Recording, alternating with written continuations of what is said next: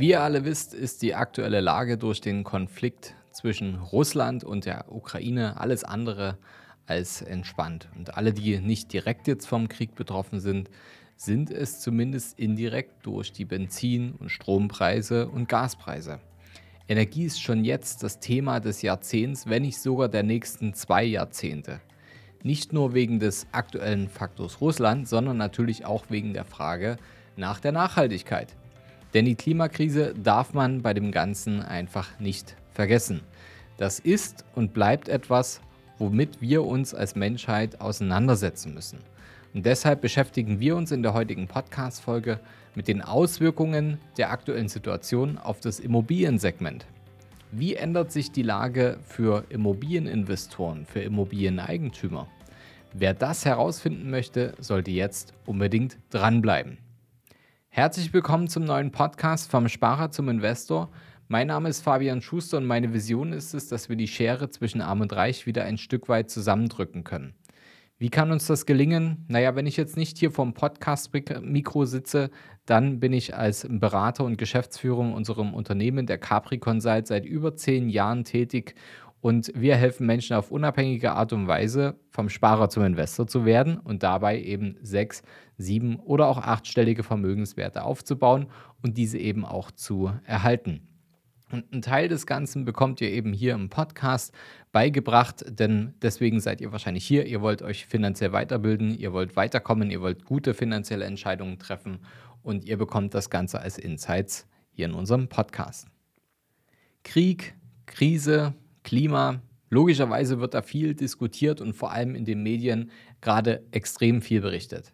Jedoch, Leute, ihr solltet nicht alles, was hier berichtet wird, einfach unkritisch akzeptieren. Wir leben in einer Aufmerksamkeitsökonomie, in der die Aufmerksamkeit aufgrund der Flut an Informationen ein extrem knappes Gut geworden ist. Die Medien ringen um die Lesezeit der Betrachter und dabei ist leider Fakt, Schlechte Nachrichten bleiben länger im Gedächtnis und werden häufiger angeklickt als gute Nachrichten. Es verkauft sich einfach besser. Und was die Zukunft angeht, haben Journalisten allerdings auch keine Wahrsagerkugel. Und ich habe sie auch nicht. Viele Menschen lassen sich hier schnell beeinflussen und lassen sich verunsichern.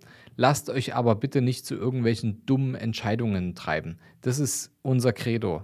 Wenn ihr unsicher seid, dann holt euch einfach einen Berater ohne Interessenkonflikt. Äh, ihr könnt uns zum Beispiel auch fragen, ihr könnt hier über unser Kontaktformular mir einfach schreiben, mich um meine Meinung bitten. Ich bin dafür offen. Wir haben zwar auch keine Glaskugel zum Hellsehen, aber wir können natürlich, wenn man das jetzt, ja, ich sag mal, über ein Jahrzehnt macht, kann man gewisse Zusammenhänge aus dem Expertenbereich analysieren und für eine vorsichtige Prognose zugrunde ziehen. Und Fakt ist nun mal unglücklicherweise, dass die Nebenkosten in Bezug äh, auf Energie für Wohnräume in, den, in der nächsten Zeit ja, enorm ansteigen werden. Und welche Auswirkungen das für uns haben könnte, wollen wir mit einem kleinen Rechenbeispiel euch heute zeigen. Wenn wir in einer D-Lage beispielsweise in Görlitz oder in Dessau-Rosslau eine Immobilie kaufen, dann haben wir zwar auch heute immer noch extrem günstige Kaufpreise, das beruht aber auch darauf, dass die durchschnittlichen Mieten sehr, sehr gering sind. Das Verhältnis zwischen Kaufpreis und Miete ist hier also deutlich besser als an Orten, wo die Vermarktungszeiten in Sachen Vermietung extrem kurz sind und wo man einen No-Brainer kauft, der dann aber natürlich auch seinen Preis hat. Allerdings sind die Mietpreise natürlich in solchen Gegenden wie Görlitz oder Dessau-Rosslau deswegen ähm, so niedrig oder so gering, weil die Menschen vor Ort eben nicht bereit sind, mehr Geld fürs Wohnen auszugeben oder es auch nicht können. Und das ist ja jetzt nicht so, dass es einfach jemand vergessen hat oder so. Und ich weiß noch Zeiten, als ähm, die Zinsen deutlich geringer waren, dass da viele Investoren gesagt haben, ja, ach, ähm, ich will natürlich hier 10% Mietrendite haben oder 15% Mietrendite gleich zu Beginn vom Kauf haben. Ähm, und deswegen gehe ich in solche D-Lagen. Ähm, ich kann mir vorstellen, dass man mit diesem Ansatz tatsächlich starke Probleme bekommen wird. Klar hat man eine höhere Rendite, aber auch ein höheres Risiko. Und jetzt ist es ja ganz einfach. Wenn ich jetzt beispielsweise eine Wohnung habe, wo ich pro Quadratmeter eine Kaltmiete von 4 oder 5 Euro nur bekomme Und dann habe ich nochmal in einem Altbau Nebenkosten von 2,80 Euro, 3 Euro in normalen Zeiten gehabt. Und jetzt sprechen wir vielleicht darüber, dass wir auf einmal Nebenkosten von 4, 5 oder 6 Euro mal vorübergehend haben werden aufgrund des Gaspreispeaks. Und es ist nun mal so, dass ich habe jetzt die genaue Zahl nicht, aber über 60 Prozent, glaube ich, der deutschen äh, Häuser sind mit Gasheizungen ausgestattet. Dann nochmal irgendwie um die 20 Prozent, glaube ich, mit Öl. Und der Rest ist so eine Mischung aus erneuerbaren Energien. Ähm, es wird einfach extrem viele Haushalte betreffen. Und wenn ich jetzt natürlich so eine Wohnung habe, wo ich schon eine niedrige Kaltmiete pro Quadratmeter habe und jetzt dem Mieter sagen muss, okay, äh, du musst mehr vorauszahlen, also das, das kommt auf uns alle zu, da kommt auch noch ein Tutorial von mir, ähm, deswegen abonniert unbedingt den äh, Kanal, dann könnt ihr euch direkt die Vorlage dann ziehen, wie ihr als Eigentümer damit umgehen könnt und die Brücke zwischen Mieter und Eigentümer herstellen könnt. Wenn ich dann an den Mieter rantrete und sage, pass mal auf, mein Lieber, du zahlst jetzt nicht mehr ähm, 6 Euro oder 7 Euro Warmmiete pro Quadratmeter, sondern du zahlst jetzt 9 oder 10 Euro Warmmiete pro Quadratmeter. Und das in einer Gegend, wo Menschen grundsätzlich nicht bereit sind, viel Geld fürs Wohnen auszugeben, dann werde ich ein Problem flächendeckend haben. Denn entweder ähm, nehmen sie es hin, das wäre toll, ich wünsche es allen, ähm, oder ähm, sie sagen, du, kann ich mir nicht leisten, will ich mir nicht leisten und vor allem die ganze Nachzahlung, die du jetzt noch bekommen möchtest, möchte ich mir auch nicht und kann ich mir nicht leisten, dann haben wir ein Problem. Denn entweder gehst du dann mit der Kaltmiete runter oder sie suchen sich eine Wohnung von jemandem, der bereit ist, die Wohnung für ein oder zwei oder drei Euro Kaltmiete zu vermieten.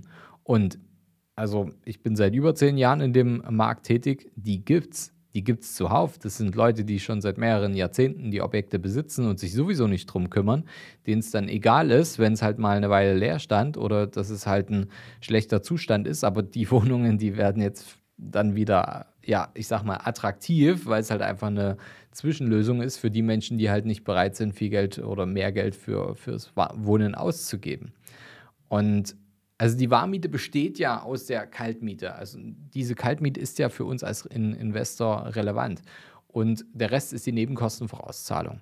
Und durch die stark steigenden Energiekosten ist es eben nicht unrealistisch, dass die Nebenkosten je nach Energieeffizienz des Hauses deutlich ansteigen oder ähm, sich zu einer Verdopplung, Verdreifachung entwickeln. Das heißt, die Warmmiete steigt an, wodurch es schwerer wird, Mieterhöhungen umzusetzen.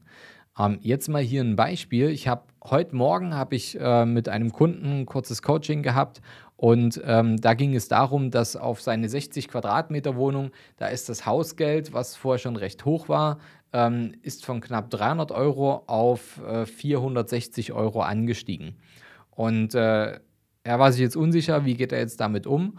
Und von dieser 160 Euro Steigerung waren umlagefähige Kosten, das heißt also, was durch den Mieter getragen werden muss, waren wiederum 153 Euro. Das heißt, also von dieser Hausgeldsteigerung trägt er nur 7 Euro und 153 Euro werden die Mieter tragen.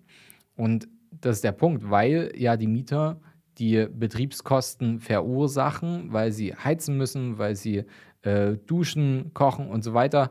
Ähm, das ist nun mal so und äh, diese Betriebskosten sind umlagefähig und ähm, werden jetzt dann äh, natürlich angepasst und erhoben.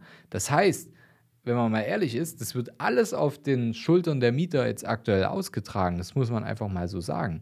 Denn ähm, ein Immobilieneigentümer, der reicht höhere Betriebskosten weiter. Und das ist auch in Ordnung so. Also es ist ja, so ist nun mal das System. Ähm, das heißt auch äh, jetzt nicht der böse Vermieter, sondern ähm, es ist einfach so, dass die Energiekosten steigen und das ist ja jetzt nicht nur für immobilieninterne Menschen äh, klar, dass das passiert, sondern das ist ja überall gerade, man sieht es überall, man liest es überall. Ähm, also das ist nichts Neues, deswegen ist natürlich eine offene Kommunikation ganz, ganz wichtig. Einige werden eben in solchen schlechten Lagen ihre Wohnungen dann kündigen müssen und äh, in die Wohnungen ziehen, die dann einfach günstiger, also zu einer geringeren Kaltmiete oder eben auch Objekte mit einer höheren Energieeffizienz angeboten werden, um in ihrem Budget zu bleiben. Und das setzt den äh, Markt also in so doch schwierigen und herausfordernden Zeiten unter Druck, wodurch die Risiken und die Preise äh, dort natürlich wirklich sinken können in, in solchen Gegenden. Die Frage ist, wer sind denn jetzt hier die Gewinner? In jeder Krise entstehen nun mal auch Chancen. Die Gewinner sind Objekte in Ballungsgebieten und deren Peripherie, wo die Leute eine gute Kaufkraft haben, die eine vernünftige Instandhaltung, die eine äh, vernünftige Energieeffizienz haben. Das, also es muss es nicht zwingend heißen, dass jetzt äh, keine Gasheizung da ist, sondern ähm, da sind ja auch andere Faktoren, die zum Beispiel ein Haus energieeffizient machen, auch mit einer Gasheizung. Und das alles, also Objekte, die eine gute Kaufkraft in der, in der Gegend liegen, die eine gute Kaufkraft haben, die werden immer interessanter und werden noch gefragter, denn dort sind Menschen dazu bereit, auch mehr Geld für Wohnen auszugeben, nachweislich. Und dadurch entstehen natürlich auch Chancen, dass die Preise dort stabil bleiben oder sich eben sogar steigern können. Und Fakt ist, lasst euch einfach nicht verunsichern. Das wird schon genügend anderen zu gehen. Das sind stürmische Zeiten. Deswegen bitte keine Dinge glauben, die irgendwelche Pseudo-Fachleute euch sagen. Ähm, stürmische Zeiten sind die besten Zeiten für die Gewinner von morgen und jetzt ist die Zeit, um große Vermögen entstehen zu lassen. Also kontaktiert uns gerne, wenn ihr, wenn ihr große Vermögen entstehen lassen wollt, denn wir kennen die Wege, die man gehen muss. Und ja, es gibt genügend Leute, die sich jetzt verunsichern lassen, die auch ihre Immobilien verkaufen. Und aus meiner Sicht, wenn man das nicht muss, ist das Dümmste, was du gerade machen kannst. Aber ähm, ja, da entstehen neue Kaufchancen. Das heißt, ähm, wer jetzt an der Stelle steht, in Immobilien investieren zu können, zum ersten Mal oder eben als Wiederholungstäter, jetzt kommen äh, gute Zeiten auf uns zu oder wir sind in guten Zeiten gerade drin, um eben auch gute Deals zu machen ein bisschen mehr Eigenkapital ist vielleicht notwendig oder man muss vielleicht mal die eine oder andere Hausgeldzahlung überbrücken. Alles gut, kann man alles einplanen in sein Anlagekonzept, aber jetzt zu investieren ist äh, eine extrem schlaue Zeit. Deswegen, wer schon lange mit dem Gedanken gespielt hat, der sollte auf jeden Fall jetzt loslegen. Macht es bitte nicht auf eigene Faust. Ähm, die Wahrscheinlichkeit, dass das schief geht, ist relativ hoch und ey, das ist eine Immobilie, ist für die meisten der größte Vermögenswert, den man sich in seinem ganzen Leben zulegt. Und äh, das einfach mal so, weil man ein paar Sachen gelesen hat oder irgendwie einen kostenlosen Podcast oder ein kostenloses YouTube-Video gesehen hat. Ähm, das dann einfach so selber umzusetzen, halte ich für sehr gewagt. Ähm, daher holt euch auf jeden Fall einen Berater. Wenn ihr jemanden in eurer Nähe sucht, dann schreibt mir gerne über unser Kontaktformular. Ich kann euch da gute und unabhängige Berater empfehlen, die euch dabei helfen, da Stück für Stück voranzukommen und gute Entscheidungen zu treffen. Ich hoffe, die Folge hat euch gefallen. Dann abonniert unseren Kanal, denn nächste Woche gibt es wieder eine spannende neue Folge. Bis bald, euer Fabian.